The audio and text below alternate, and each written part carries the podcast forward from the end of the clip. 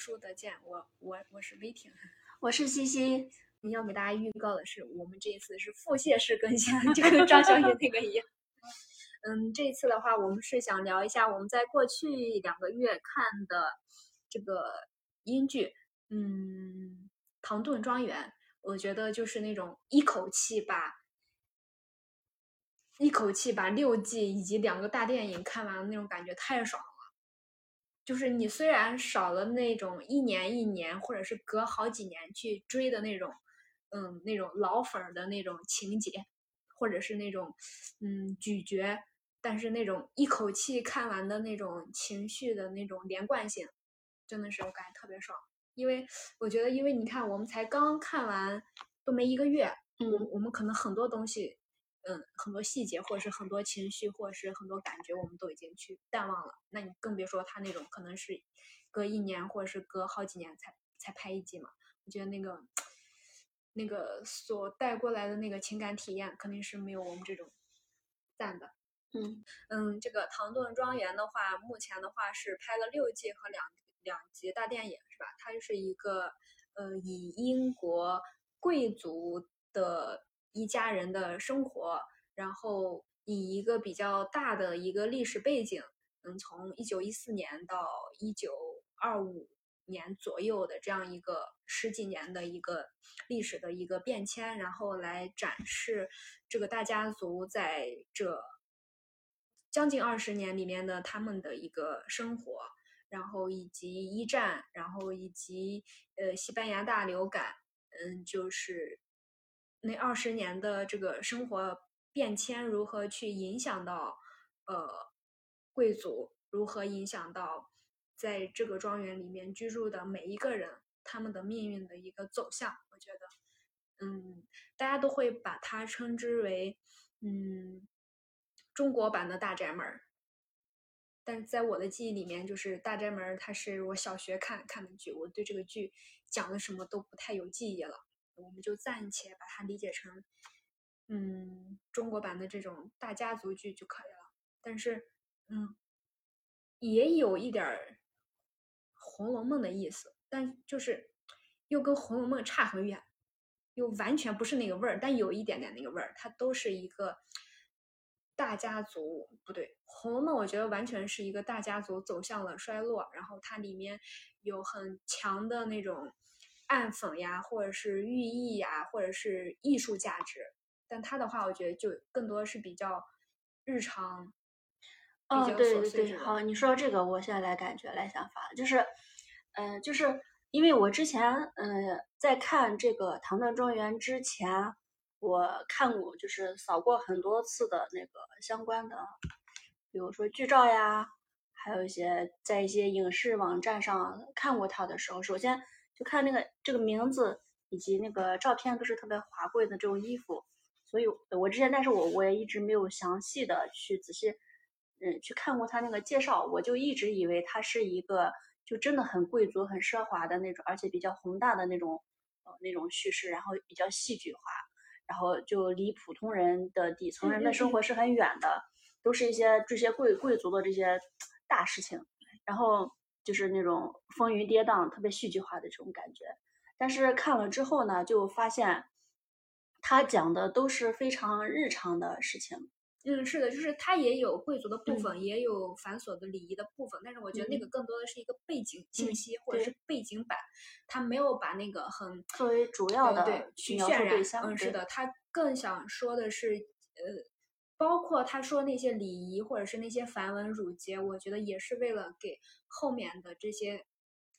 呃，嗯，整个时代背景的变迁给做某种铺垫或者是前庭提要，嗯是这样子的。嗯，对，而且这些其实也是可能也是一方，另外还有一方面可能也是，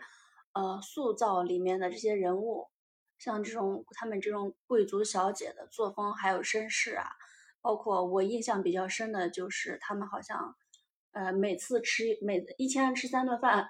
然后尤其是晚上的这顿饭要专门去更衣，然后去梳妆打扮，就晚上这顿饭就特别的隆重。但我觉得他们那还好，嗯。就是你想一下，一战的时候我们是清朝，想想我们穿的是啥啥衣服？如果我们想要换一身行头的话，那个可能会 非常的麻烦。但其实你看他们穿的衣服，我觉得也也挺简单的。嗯，对，可能因为我们看看的清朝清宫剧，它完全把这种书写的这一部分给就略过了，就是你看到的。里剧里面的人永远都是那副打扮，对对啊，就可能，但是这个剧里面就会啊，就会像那个清宫里面的那个头发可能都能梳上个一一个小时，然后那个换衣服可能能落十八层，但。他们那个就还好，里面就一个内搭，只不过是外面换个裙子而而已，然后会稍微的挂一些首饰啊什么的，我。觉得都还是。嗯，算是简单一些了。对，哎，我从这个剧里边的这些，就是因为它整个庄园，我们刚才是要说它那个生活细节吧，就是它整个剧其实是，嗯，是以那个，其实还是，呃，主要的描述对象还是这些，呃，人的这些日常生活，以及他们随着时代的一些变化，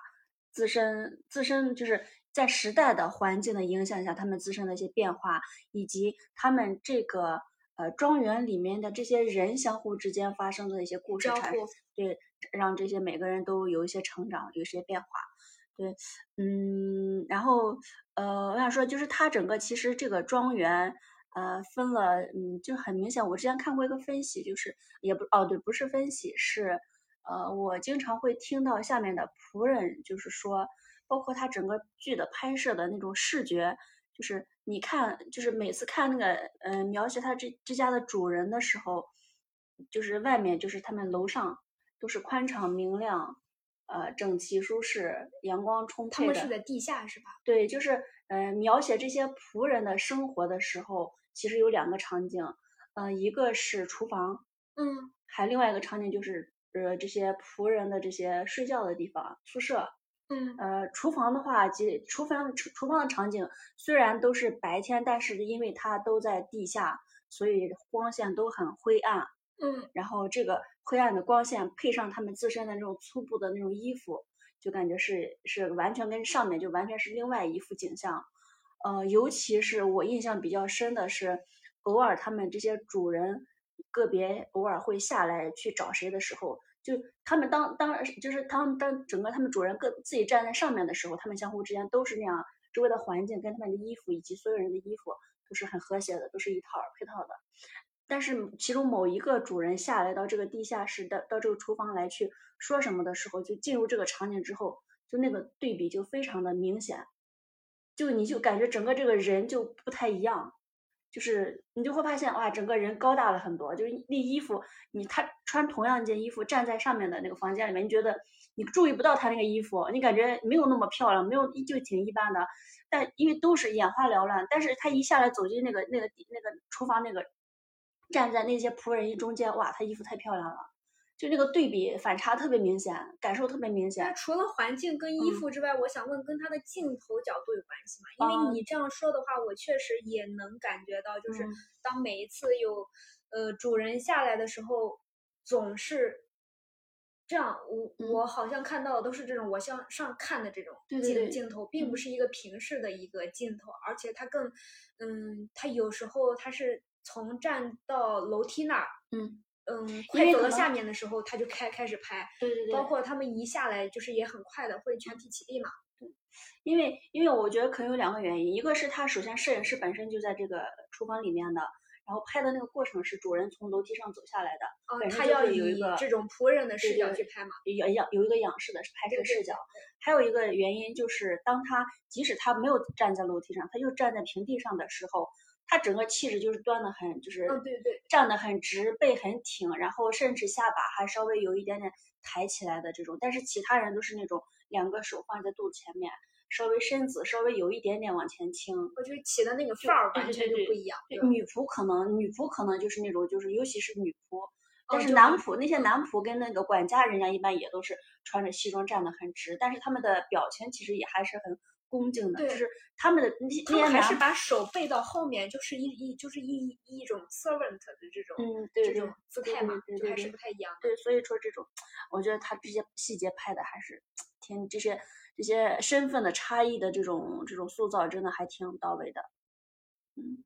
那同一个细节，你跟我感受到的东西还挺不一样的。你哪个细节哪个不就哪里不一样？就就不是就是你刚才说的这一部分，就是你感受到的是，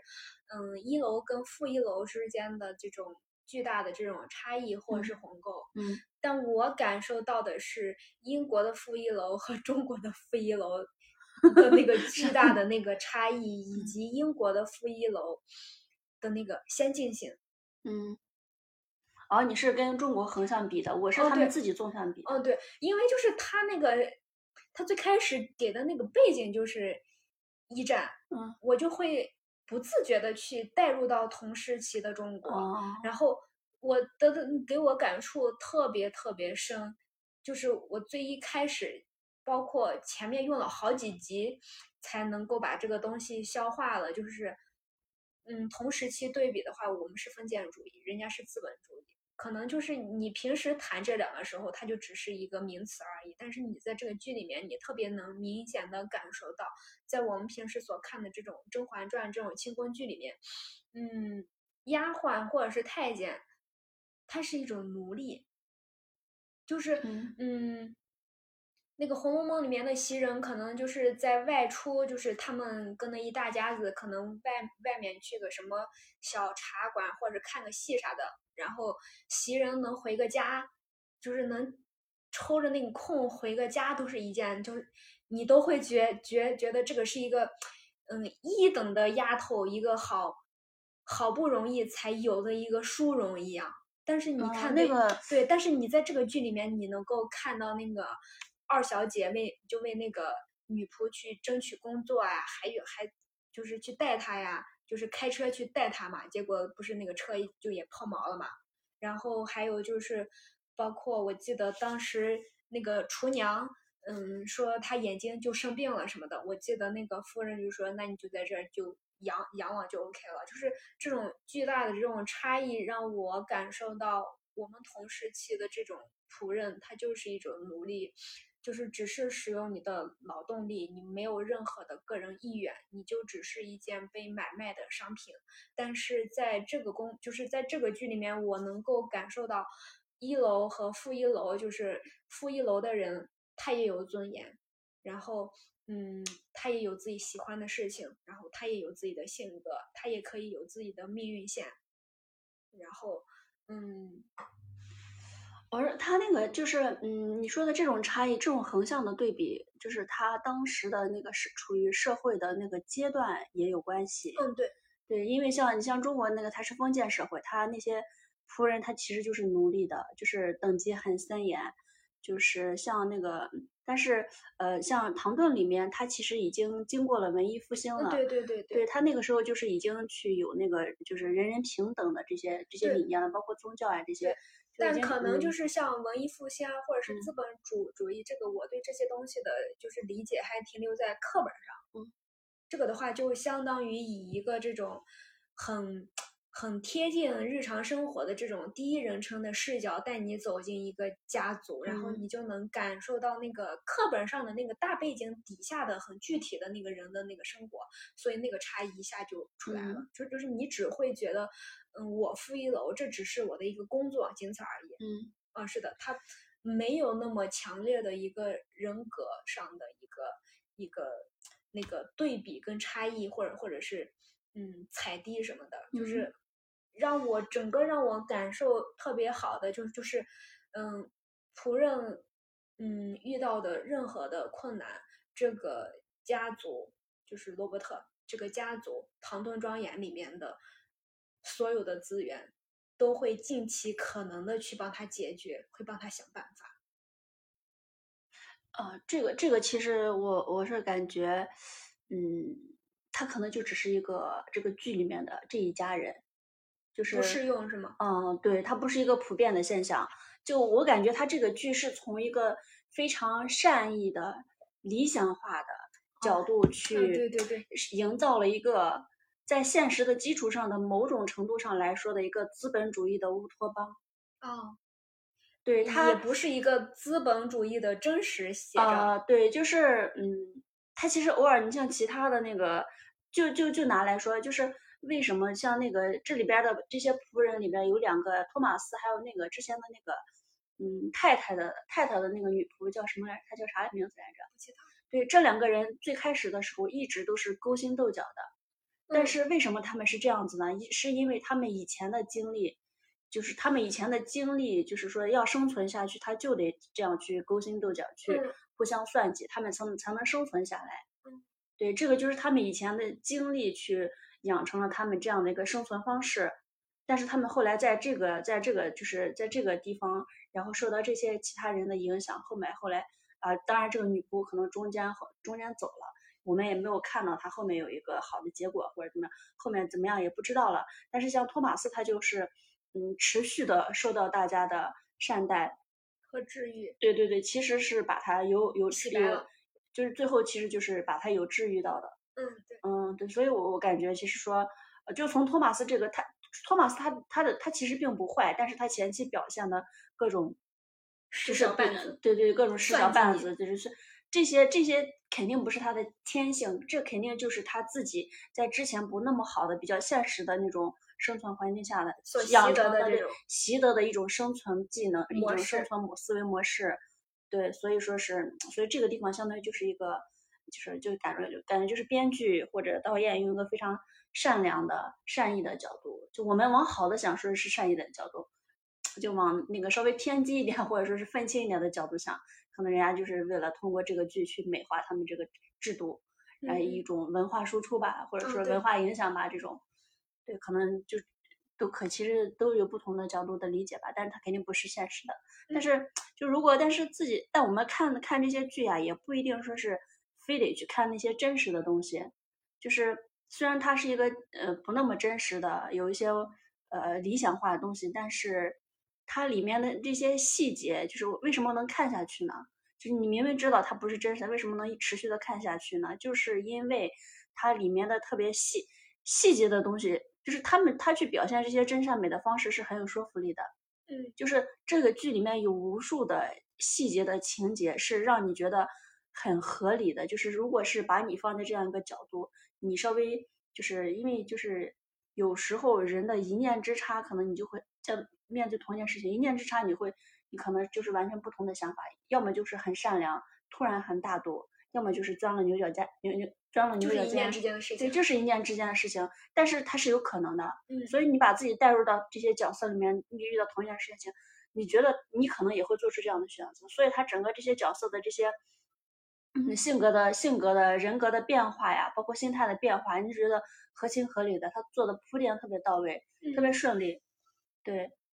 所以，所以就是这个也是他就能看下去，你觉得他不那么扯的那种原因。对，real。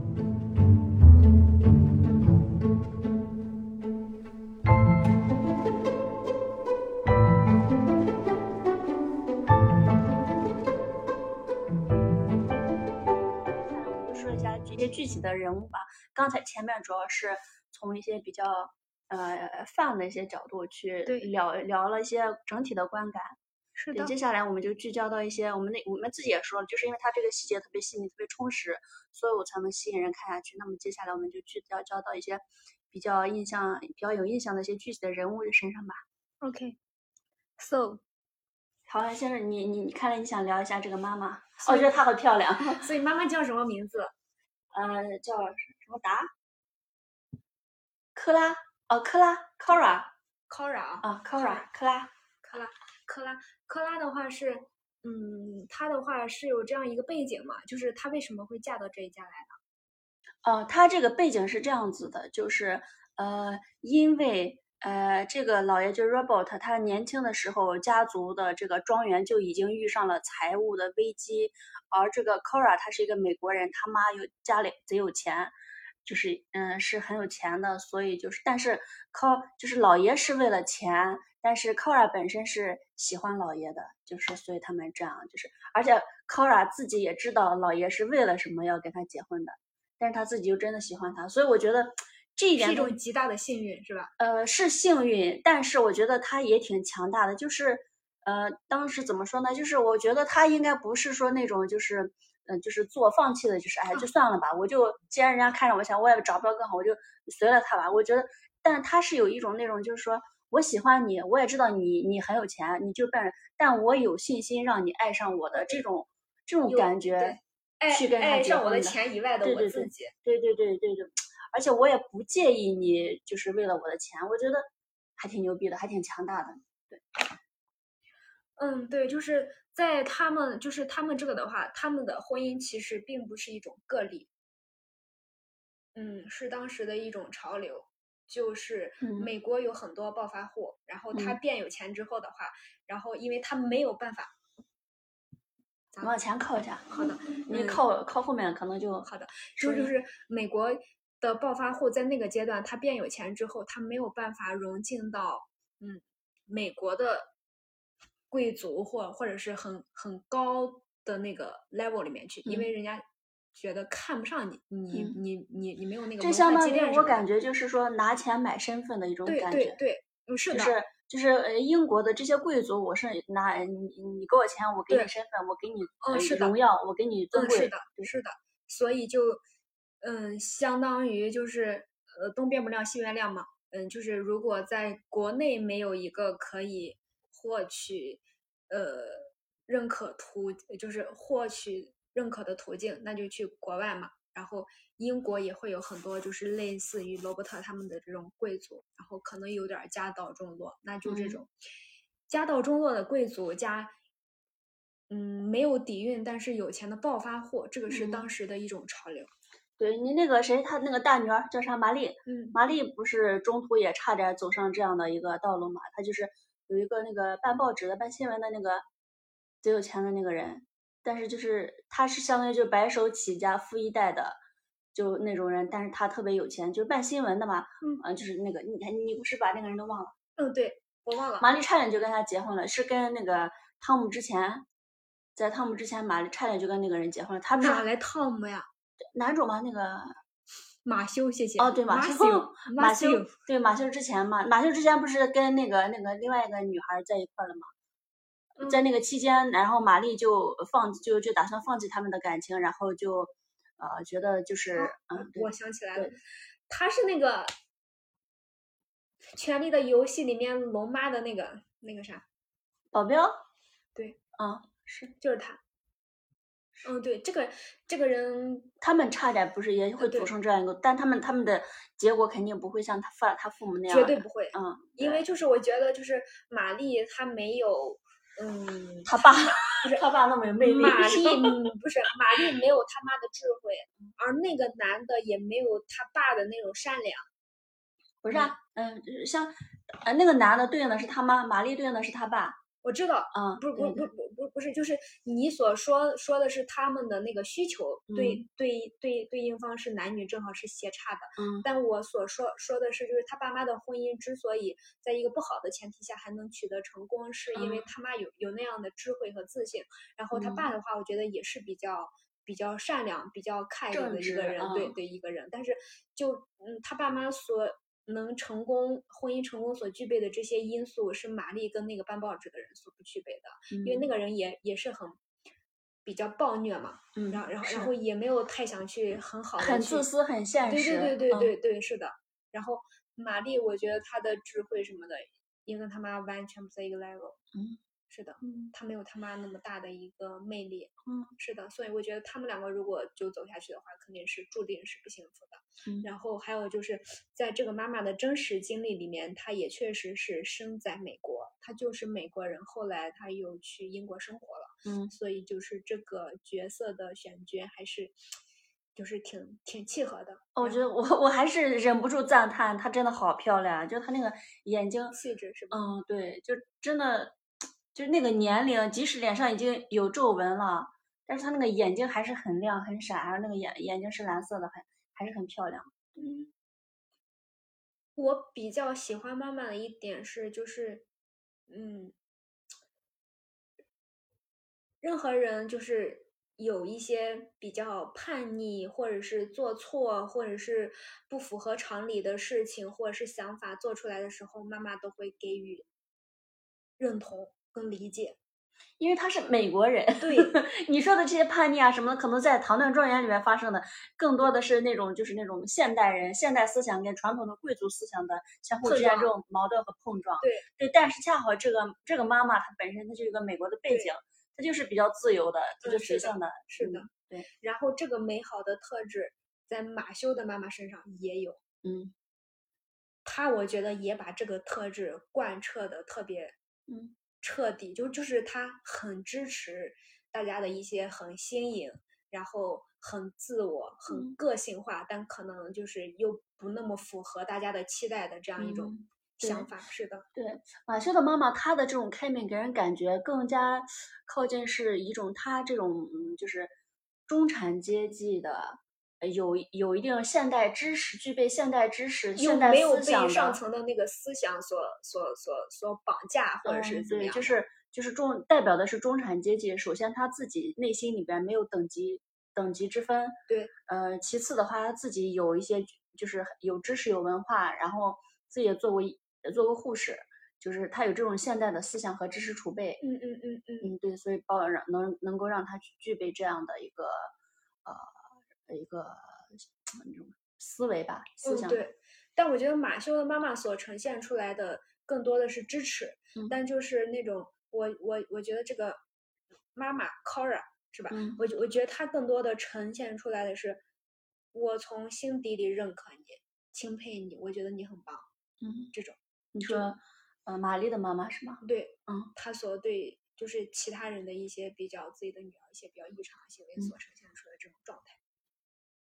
嗯，好，呃，我们刚才已经又呃进来了两个线，我们大概要不先大概介绍一下这个剧里边的人物关系吧。因为我们刚才说到马修的妈妈，马修，大家可能听众都不知道这俩人是谁，就是我们大概介绍一下这个剧里面常驻的这些角色以及他们相互之间的这个人物关系。就是首先整个唐以首先这个整部剧是以唐顿庄园这个大家族为中心的，然后以及跟他这个庄庄园有相关的一些贵族的一些亲戚。呃，然后这个唐顿庄园，它整个大家族就是分为两个阶级，一个是主人家阶级，然后就是老爷太太，还有一个就是那个呃老夫人，就也就是老夫人，也就是罗伯特的妈妈，对吧？老夫人，这是三个家长，三个大家长，贵族三个主人大家长，然后还有就是有三个女儿，呃，就是大女儿叫玛丽，二女儿叫 s i b l 三女儿叫 s i b l 老三，呃，二女儿叫，好主意，但是好像没有，这个没有显示他的人名字，就是他显示的是那个啥。嗯，那我们暂且就叫二女儿吧。对对，嗯，然后这三个，这这先我们大概先介绍一下他们五个人的大概性格特点吧。就是老太太是一个非常有智慧。但是又有一点小奸诈、小嫌小呃小狡小狡猾的一个人，这样一个人。然后呃，他自己是比较呃严格的遵守并且坚持这些英国的贵族传统的。他对于这些挑战这些贵族传统的一些年轻人的一些行为都不喜欢，对都不喜欢，都不支持，第一反应都是反对。呃，这个，但是他老太太就是其实是一个很有意思的一个人。我觉得他是属于一个后半程发力的人。我觉得你前面看第前三集，你应该不太会喜欢他。嗯，对，这个老太太的，我觉得她的魅力主要就是这种反差。哦，对对对，就是这种反差表现。就如果像马修的马马修妈妈，可能她虽然是一个很好很好很 nice 的人，但恐怕就是。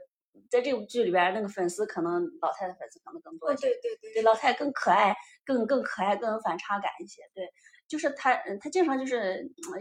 老小孩，真她真的就是那种老小孩的那种感觉。然后现在老太太大概就这样一个性格。然后接下来就是那个老爷，就是这家的男主人老爷 Robert Robert，长得很帅，很有气质。就是虽然有一点点秃头，但是。他那个长相给人看着很舒服的那种感觉，就是很看着就是那种很善良、很正义、很有正义感的这样一个人，呃，然后嗯，就是他是虽然比较呃比较呃比较坚守他的那个英国的贵族传统，但是他也能够呃比较呃，他的接受程度，我觉得是比他的妈妈要高一些的。嗯，对。然后还有那个他的老婆，就是女主人，就是克拉。刚才我们大概也说过她了，就不再多做介绍了。然后接下来说一下三个女儿，大概性格是这样子的：就是大女儿玛丽是长得特呃最漂亮的，然后呃异性缘也是最好的，从来都不缺乏追求者。但是她自己前期性格表现出来的是那种比较骄傲、自我。势力，嗯，甚至还有点势力的那种以自我为中心的这样一个人。然后，嗯，二女儿的话是那种，就在我们看来其实也挺漂亮的，但是又，呃，就经常活在，经常活在那个玛丽的阴影下。不就是德善的那个啥吗？嗯，对，就是德善的化身。嗯，对。然后父母也不咋注意他，呃，异性缘也不咋好，所有他喜欢的异性。呃，就是他一直很渴望有一个异性能够真心的爱他，但是每次都最后都是结果都不太好。对，这这些这个异性都没有最终就是没有真心过，嗯，就说是前期呃都是他所他所那个倾心的这些异性都是都正好喜欢玛丽，所以就导致这两个姐妹之间关系一直不太好。嗯，然后接下来就是呃三女儿，三女儿也是一个。这个剧里面就是，呃，就是粉丝也挺多的一个小天使，C C 宝，就是她就是那种虽然是一个贵族小姐，但是她，呃，就是很善良，对仆人也很好。对于两个姐姐，两个姐姐相互之间冲突，她也从来不站队，就是对两个姐姐都比较友好支持。然后两个姐姐也都比较喜欢她。然后在家里的，就家里虽然没有什么存在感，但是她自己一直默默的，自己心里也很 nice 很 peace。也很对别周围的人也都很好的这样一个小天使的这样一个定位，对。然后接下来就是这这一大家子介绍完了，接下来我们说一下，大概介绍一下那个，嗯，就是马修和他的妈妈。马修和他妈妈是这样子的，就是说，呃，这个老爷他之前的那个庄园的继承人，呃，在泰坦尼克号上，呃，消在泰坦尼尼克上，就是随着泰坦尼克号就是。呃，沉默了，就是消失了，然后就这个人就没法继承了。然后，呃，第二、第一顺位的他之后的第一顺位的继承人，也就是这个罗伯特的马远房亲戚，也就是那个马修一家人。马修就是跟他妈妈，然后，所以就是马修为了继承，就是继承的这个事情，来到了他们。他本来跟他妈妈，他自己是一个医生，跟他妈妈生活。他是律师还是医生？医生，律师。他的妈妈是医生，他自己是律师。哦，他他他自己做，就是他们，他跟他的母亲都是中产阶级，然后生活在伦敦，过着普通人的生活。结果突然天嗯嗯什么天下天上掉下一个大馅饼，突然就是砸到他了，砸到他了。然后就是要继承一个贵族庄园，然后他们就来到了这里。最开始马修还挺有意思的，就马修也是一个天使一样的人物，就是他对于这样的贵族生活是非常的。不太好接受的，甚至也不愿意继承唐顿庄园，他就想过他自己之前的普通人的生活。他刚来到唐顿庄园的时候，对于这里的一切，包括这种贵族的做派，他都表现得非常的不适应。然后因此，他也是因为这样子，他跟玛丽的初次的见面也不是很愉快，就是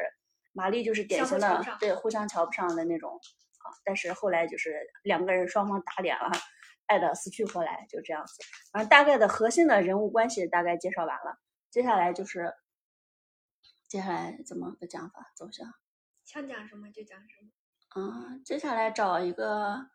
嗯，你想讲谁？老太太和马修的妈妈。啊，那继续吧。嗯，因为马修，我是在看的时候。特别是第二季，那上战场的时候都快要把我迷死了。但过过去了之后，那个荷尔蒙好像就没了，就也很快就淡忘了。嗯，然后玛丽的话，是因为我觉得她是在嗯呃第一次嗯河边湿鞋之后，她就完全变了。就是他最开始就是你所描述的那种，就是很很自大，或者是或者是很势利，或者是我觉得他从那之后就变得稳重了。他河边失鞋，对啊，什么事情？什么时候失鞋了？他不是在跟马修之前，他跟那个另外一个贵族不是哦哦，知道，就是那个贵族死在他的床上那个事情。对对对，是的，就是这个事情。嗯，是的，就是你觉得，就他那个傲气一下就被打没了，因为因为因为他开始有有所忌惮，然后有所害怕了，他就没有之前那么傲了。然后，嗯，特别是他追马修那那一段的话，就是那一季吧，就是就是就就是，嗯，也比较稳重，也比较谦卑了，然后也慢慢就变得比较好了。啊，你说的这种转变，我感觉可能是他之前就真的就是，包括自己的身份呀，无法无天。呃，自己的贵族身份又很有钱，是整个庄园的第一继承人，就觉得我能上天。啊，然后他还长得特别漂亮，一从小爸妈又最关注他，啊，所有的关注点都在他身上。然后包括他就连他们家的那个男男仆管家 Cousin 也是最喜欢他。就相当于他的一个，把他的女儿一样看待，忠诚他，然后爱护他，就所以就是集，真的是集万千宠爱于一身，从小被捧到大的所有的所有任何场合的中心人物，还长得自己也很自己长得也很漂亮。他们家来只要来个适龄的男青年，都会爱上他，都会看上他。他那个女女主角那个光环简直太重了。对，所以他这个他是这样的一个性格，其实也是。呃，能理解的，但是像那个他跟那个那个人叫外交外交官，土耳其的这个外交官是一个特别特别帅的一个呃帅的一个小伙儿，然后他俩上床之后，但是他是被动的，但是他没有强烈的拒绝，然后他也很喜欢他，然后疯狂的被他的荷尔蒙吸引，然后就是就是他们两个上床之后，不知道最后成没成，应该是没成的，然后这个土耳其的外交官死在了他半夜死在他的床上。这个事情对他打击非常大的，就是，呃，就是说，相当于，嗯，他自己之前内核是非常，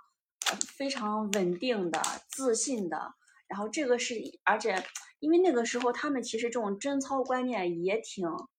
呃，也挺强烈的，十分严格啊，也挺严格的。所以这个事情发生之后，首先他的这种贞操观念是自己是不能接受的。他自己的世界相当于崩塌了一遍。嗯，对他自己就已经看不起自己了。对他已经开始从因为这件事情内心已经开始自卑了。嗯嗯，对，所以他才会后来就是说他的这种稳重不是说是一个健康的成熟的一个稳重，而是一个不健康的消极的被打击到的这种自卑的这种这种收敛稳重。对，嗯。但但我觉得就是最开始可能是外界的这种外力所导致他变得稳重，但我觉得后面的话是在更长的一个剧情的发展里面，是他被他被自己的经历被自己的后面的稳重就是一个成熟的健康的一个随着自身经历啊经验呀的那个积累增加，然后一个比较被一个一些困难的磨练呀，一些就包括一些。呃，周围的人的一些正向的一些，呃，正向的一些嗯榜样的力量，给让他就是变渐渐的发生改变。你要这么说的话，那我觉得，嗯，就好像你从那个特别长的一个时间角度去看的话，就好像导演给玛丽在最开始的时候削了一个尖儿，把她的尖儿直接就给她削了，但是。在故事结尾的时候，给伊迪丝托了个底。伊迪丝这种就有点那种大器晚成，福气在后头的这种感觉。对 对对，是的，你的福气在后头，就 就就就是前。伊迪丝，这你不是想起来了吗？老二的名字伊迪丝，哎，名字多好听的。对，就是你看他第一个喜欢的是。嗯，虽然他喜欢那个人，那个人也很喜欢他，但是在结婚当天，那个人给跑路了。不，那不是他第一个喜欢，他第一个人喜欢的人就是说，在泰坦泰坦尼克号上死掉他那个他爸的第一个继承继承人，那个人其实，嗯，他喜欢那个人，但是那个人其实喜欢的是玛丽。哦，不不不是不是，嗯，那个人我觉得没有太着重的去描述吧，就是就就就是起码那个人没有出现，但是大家聊到的时候，从这些。呃，其他人聊到他的时候，我们也能够知道，嗯，伊迪丝喜欢他，他喜欢玛丽，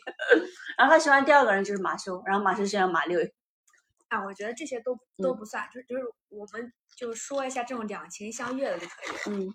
你看，两情相悦的第一部里面是结婚当天你跑路了嘛？你先说一下这个人的背景吧，咋突然冒出个结婚当天跑路了？听众都不知道莫名其妙这啥呀？这是。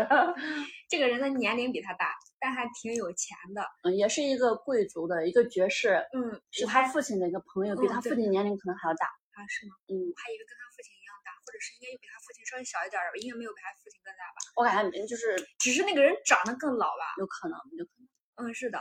那肯定跟跟他，反正跟他爸肯定是同辈的。对，但但但我还挺喜欢那个那个人的，我觉得他的性格什么的还是挺挺不错的。但是，但是他在结婚当天就是。哎，他好像最后手还给受伤了，是吧？嗯，就相当于伊丽丝不不仅要嫁给一个比自己大的人，然后因为那个人的手或者是胳膊啥的给受伤了，相当于去了之后还要给当保姆还是啥，还要照顾他。对对对，然后这个人出于良心发现，结婚当天就选择了逃跑。嗯，其实还挺复杂的，就是我感觉他到他结婚当天逃跑。嗯，可能是一种他自身的软弱。他的这种逃跑不一定是为伊迪丝考虑，就是我我太爱你了，我为你好，我知道这样的结果对你来说是不好的，所以我要逃跑。我咋觉得是这种的？嗯，我觉得我觉得不是这样，是他自己就是说，嗯，就我说不上来他到底是懦弱在哪，他。就我说不上来，我现在可能还没想明白，但我感觉他不是那样，不是那种就是说，嗯，就是我为了你牺牲我自己，我为了让你幸福，嗯，而忍住我对你的爱的那这种感觉。那看来我们的感觉出现了偏差。嗯，我也不知，就是不知道哪里，就是可能某些细节演到了，但是我可能忽略了，但是这种感觉给我留下来了。嗯，你继续吧。第二个人是个啥身份我不记得，我只记得那个人半夜帮他办报纸嘛。啊，那个人也很好，那个人就是伊迪丝本身就有那种写作的天赋，他自己也比较有一些。不是，这个是第三个人，我说错了。第二个人应该是他报社的那个老板。啊啊，帮帮他办报纸，帮他办报纸的，就是就是他结婚的人。对，所以我们要先说第二个，就是。他因为写呃新闻比较好嘛，然后他就去伦敦，然后在一家报社写当记者嘛，给人家写写东西嘛，然后他最后跟这个报社的老板也发生了感情线，然后他们两个确认相爱，应该差一步就要结婚了，但这个人因为当时去德国了，被抓了。嗯，这个人去德国的就是为了跟他结婚，因为那这个人他的媳妇儿在精神病院里，他必须得啊，他没办法离婚，他必须必须得变成德国人，改变国籍，变成德国人才能跟他离婚。就他主要就是去去德国那边搞个德国的身公民身份，他就可以跟他媳妇离婚了。结果就再也没有回来，结果还给他留下一个孩子。嗯，是。然后第三个才是这个半夜帮他办办报纸，最后跟他又结婚的人。你又看从这个人这这一块的话，就发挥就比较稳定了。虽然跟这个人中间也有那个曲折，但很明显那个就是故意制造出来的。办报纸的这个人吗？嗯，我觉得办报纸的这个人是一个工具人，是为了给他认识第三个人做铺垫的。布尔办报纸这个人就是最后跟他结婚的这个人呀，就是不是报社的这个老板？嗯嗯嗯，就报社老板是个工具人。嗯，对对，是的，没有问题。然后后来这个人就就是，不仅身份比他的爸爸还高，伯爵、公爵、公爵，对，就相当于他既找到了自己爱也爱自己的，然后也也获得了比玛丽更高的这种。这种，呃，身份和荣耀，嗯，是的，嗯地位，对，反而是玛丽的话有点像高开低走，是吧？因因因为因为最后跟他结婚的那个赛车手也不咋有钱嘛。嗯，从这从这种外那种名利啊、身份地位啊来说，他是也不算低走吧，就是持平的那种，他就是还是正常继承了他们那个庄园嘛。但他没有得到。男方的这种加持，就相当于男方仅仅只是给他提供了情感体验啊，是，但是但是没有得到这种地位、身份、财产上的一些加持。嗯，就是说这种贵族一般结婚的话，就是双方互相就是门当户对，互相财富点什么。财财富和名望叠加，两个人都往上走一走。对，但是玛丽就是嗯平的这种。所以这么说的话，就导演还是比较偏爱伊迪丝。嗯，那个他把他就是跟他爸同龄的那个男的，就那个老头儿，结婚的时候那个衣服好好漂亮，就是他婚礼上穿那个衣服，你会觉得他后来嫁成为一个最尊贵的身份，整个剧里边这些女性角色身份最尊贵的一个人。就是 是是是有有那个铺垫的，嗯，对，就是包括伊迪丝这个身材长相，然后他他那个他那个长相好像特别像那种，嗯，就是就那个时候文艺复兴时期的那种艺术家里边那种画像里面那些画，就是感觉就是就是以他这种类型的这种照着那个模子去找模子去画的啊，这个。我倒没有啥感触，但是你说到那个婚纱的话，我应该有跟你说过吧？嗯，我觉得他们里面的婚纱都很好看。嗯，不是一种很奢华的一种感觉，而是一种就是又简洁又优雅又很又很高雅的这种。嗯，是的。嗯，好，那伊迪丝我们就说完了。嗯。但是说完伊迪丝，我突然想到，我可能会有点跳啊。我突然想到，就是在他们那个时候，好像女性不结婚，并没有，并不是一个很有压力的事情。老阿姨也可以被接受，是吗？呃，对，就是像那个，尤其是这种，嗯，包括我除了唐文是那种，嗯，女仆管家，那个什么太太，什么太太，不是。女仆管家嘛，啊，包包括包括那个厨娘帕特姆太太，还有那个嗯女仆的领班那个那个太太卡森他老婆，后来跟卡森嗯就是结婚的这个，就这个他这个时候应该都已经快六十多岁了，就好像是大家都不会觉得这是一件多么奇怪的难以接受的事情，就会觉得你很可怜或者咋的，就是所以从一八二零到二零二零经历了两百年的时间。可能就就是，我们现在也没有比人家，就就是相相当于我们两百年之后才跟人家差不多拉平了，是吧？嗯嗯。还有包括那个谁，嗯，他姑姑嘛，他姑姑也是终身未婚的。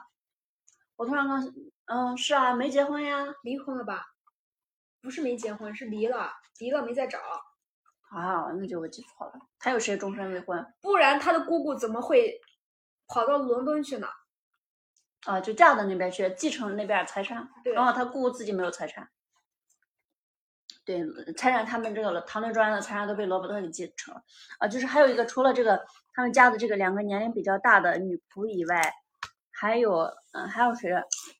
就是马修的妈妈呀。马修妈人家他们不是终身未婚啊，我们现在说的是终身未婚的这种人。就我还看过之前，我不是跟你说过看过很多那种。英国的乡村剧里面，就是我现在名字忘了，就是经常看，包括还之前看过，去年还看过一部剧，是一个邮女呃邮局的女局长，嗯，也是一个乡村题材的英国乡村题材的田园剧，她也是那种四十多岁吧，也终身未婚，嗯，还有包括他们他的一些邻居有个一对裁缝姐妹，她们是一对姐妹，然后开了个裁缝铺，也算是属于中产阶级吧。就是人家就是那个财富，就专门为这些贵族和周边的这些中产阶级服务，就就是那种呃经济独立，算是在他们这个小镇上，就是这三个单身女性终身未婚，就大家都就没有提起过这个事情，就不是不算是一个什么事情，我就觉得还诶还挺意外的。严格上来说的话，这个剧里面并没有终生单终生未婚的女性。她们每一个都被安排了感情线，只是我们能隐约的感受到她们对于这种老阿姨的这种接受程度，嗯，是挺是很宽容，很就是对就在他们眼里不是一个问题。对对对对，谈不上接不接受，对，嗯对，是的，真好，是的，因为你看 Carson 最后也结婚了嘛，嗯，然后 Partner 的话应该是安排了那个 Partner，Partner 啊，没没结婚，但是有那个趋势，安排了 Daisy 的公公，嗯，是，他也是有这个线的，嗯，包括马修的母亲也最开始是单身了那么长一段，最后也给了他一个 ending，嗯。那你这样说的话，那只剩下老太太了。老太太人家不是终身未婚，人家还风个贼风流，年轻的时候那么多。哦不不不，嗯呃，相当于他在故事结尾的时候没有给他去安排这个线嘛，啊，就可能把他给拔的太高了，然后然后然后也他不需要，他不需要他的那个人物出彩的点可能不在感情这块，要记他自己了。感情相关的就是说还是他年轻的那些事情，以及唯一他年老的时候那个俄罗斯的那个那个男爵还是谁。嗯，过来找他，然后他把他拒绝，因拒绝，嗯，就是啊，对，说到说到这块儿，我觉得还挺挺挺让我动容的，就是说到老太的这个感情线，就是他年轻的时候不是随着老男爵、老伯爵一起去俄罗斯，然后爱上了，应该是亲王，这个俄罗斯的亲王是一个有妇之夫，甚至爱到了那种两个人都要私奔，作为两个各自两个国家各自的这种有身份有地位的这种。而且都是双方都已婚的这种，甚至都要私奔了，我还挺意外的。就是说，你会到这里的时候，你会发现老太太这个身份还挺有意思的。就之前初期给人的印象就是特别的老古板，就是遵循传统。但是你会你会看到这儿的时候，你会啊，原来他年轻的时候也这么疯狂。然后，但是他那个，嗯，然后这个他跟他要私奔的这个男方，就是这个威尔士亲王还是谁，就应该是个亲王，名字叫啥忘了。这个俄罗斯亲王，他的太太。就让我还挺心疼的，还挺印象挺深的。就是说，这个女人要跟你的老老公去私奔，你去拦她，并不是为了，呃，并不是为了你的老公，而是为了保护这个女人的那个名声。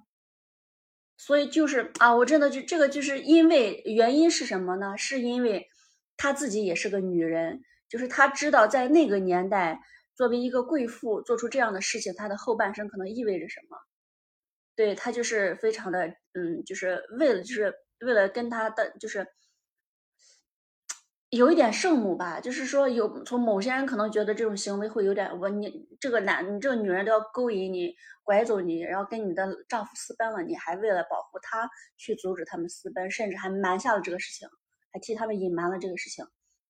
有可能有有人可能会觉得有点圣母，但是从另外一个角度来说，你会觉得她就是做同时作为女生。他首首先他是理解他这种感情，就是年轻人就那那个年代他的那种感情，他可能就是说是他可能是能理解的，就是说感情是不受理性控制的。其次的话，他是作为一个女性，她知道这种这个结后果是什么，所以他可能就是是希望保护她，不要让她去走上那一步。对我觉得还挺难得的，就是包括他这个行为也为他后来年老之后遇到的这个灾难以及逢凶化吉做了铺垫。就是他不是那整个俄罗斯革命之后，所有的贵族都被打倒，然后变成了社会主义，整个贵族就特别惨嘛，就落落了，就流放，被不直接就是流浪了，就是他被他被他流浪到流浪到香港的一个贫民窟去做那个护士，仆人啊，护士，就他哦，我觉得还他真的很可怜，就是都已经六一辈子做了一辈子的贵妇，然后到六七十岁的时候。整个头发都白了，行动都不利索了，然后流落到香港去做一个伺候别人的一个，就是一个护士，这种是护士吗？还是仆人呀？我不太清楚。护士吧，我记得。对，我觉得还挺，这个这个他这个就这个贵族的这个这个这个老太太这个这三个人，我还这三个人的这个之间的这个故事，我觉得拔的挺高的是吧？呃，我就觉得这个故事很很很很特别，很好，线埋的很深。嗯，对，就是就是。